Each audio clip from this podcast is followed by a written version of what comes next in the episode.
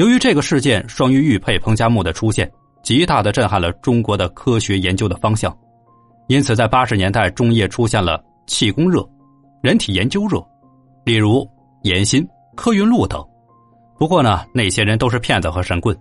真正这些东西啊，是少数几个国家雪藏的顶级秘密。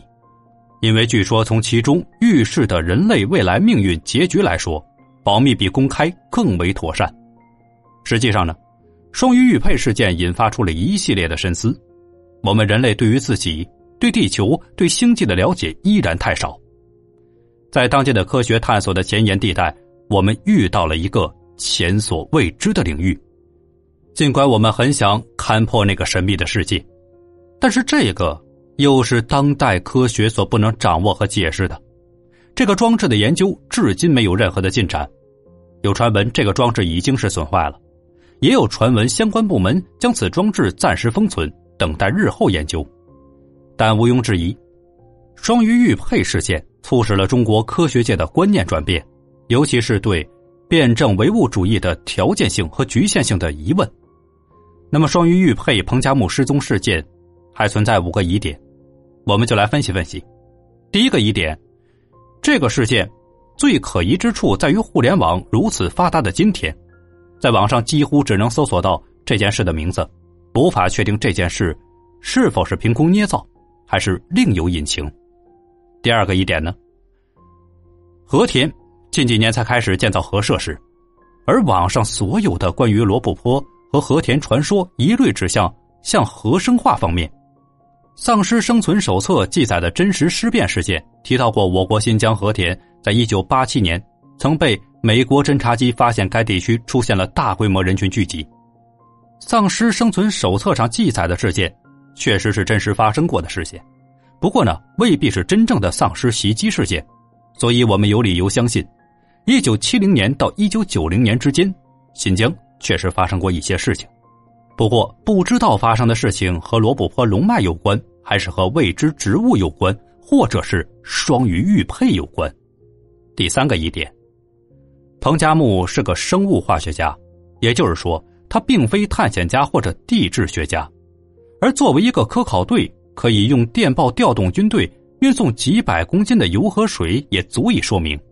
这次科考并非一般人可以组织的。另外呢，彭加木是植物病毒研究领域的科学家，而官方所说彭加木是去为国家寻找重水，这显然不足以让人信服。寻找重水应该派地质学家和化学家呀，为什么要让植物病毒学家担此重任呢？第四个疑点。关于复制人的传说，于一九八一年三月，国家因为彭加木事件而成立的某个机构，秘密机构迟早会曝光，挂着普通名字的机构反而不会被察觉。国家科学技术工业委员会，确实成立于一九八一年彭加木失踪之后，五零七所现在是研究航天医学的单位，这应该与他的前身有关系。第五个疑点。未知植物与双鱼玉佩有什么关系？既然已经得到了双鱼玉佩了，为什么还要不惜财力的四次大规模搜寻彭加木身上携带的标本呢？在搜寻无果之后，是否又派科考队进入过古城遗址采集标本呢？疑点六，科考队发现的工程设施是由谁建造的？一个满是设备的工程设施，为什么会出现在荒无人烟的罗布泊呢？工程设施里除了双鱼玉佩之外，还有什么设备？科考队向上级汇报这座工程设施之后，有关部门接手这座设施了吗？第七个疑点：古城遗址工程设施未知植物双鱼玉佩之间，到底有什么联系？以上呢，就是对罗布泊彭加木失踪之谜的一些解释。我们既然说到了罗布泊和彭加木了，那么还有一个人。不得不提，这个人在彭加木失踪后的第十六年，也就是一九九六年六月十八号，探险家于纯顺在试图穿越罗布泊时不幸牺牲。同科学家彭加木不同，这于纯顺是一个职业探险家，平生最爱探索各种神秘区域。从一九八八年开始，于纯顺便已经开始了自己的探险之旅。积累了相当丰富的探险经验，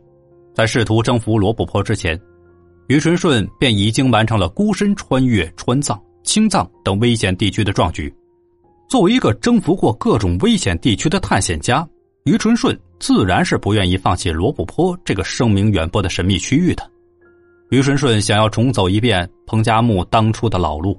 通过这种方式证明自己已经征服了罗布泊，让自己的履历更加的精彩。得知于纯顺想要孤身穿越罗布泊，重走彭加木老路，上海电视台特意找到他本人，希望双方能够进行合作，拍摄于纯顺徒步穿越罗布泊的过程。可能也是想要打响自己的名气吧，于纯顺便同意了上海电视台的要求。按照原本的计划，这于纯顺应该是在九十月份时进入罗布泊的，这样可以避开高温、风暴等极端天气。然而，因为跟节目组有过协定的原因，于纯顺需要改变自己的计划，否则在九十月份进入罗布泊可能会影响到拍摄效果。因为跟节目组有约定在先了，再加上于纯顺本人也想打破六月不能穿越罗布泊的魔咒，所以经过节目组跟于纯顺商议之后，决定在六月份的时候，于纯顺正式开始穿越罗布泊，重走一遍当年彭加木的老路。虽然是信心满满，但是为了确保安全，于纯顺还是先跟节目组开车走了一遍计划的路程，顺路探访了著名的楼兰古城。在这个过程之中，每隔七里地，节目组就会在地下埋下六瓶矿泉水，并且做好醒目的标记；每隔三十五公里，节目组便放置了大量的补给物资，确保于纯顺不会因为物资不足的原因导致探险失败。除此之外呢？节目组还在路途之上的关键点做好了标记，防止于纯顺弄不清楚方向。有着节目组的准备，再加上自己制定的几个周详的计划，于纯顺对于这次罗布泊的穿越之旅充满着信心。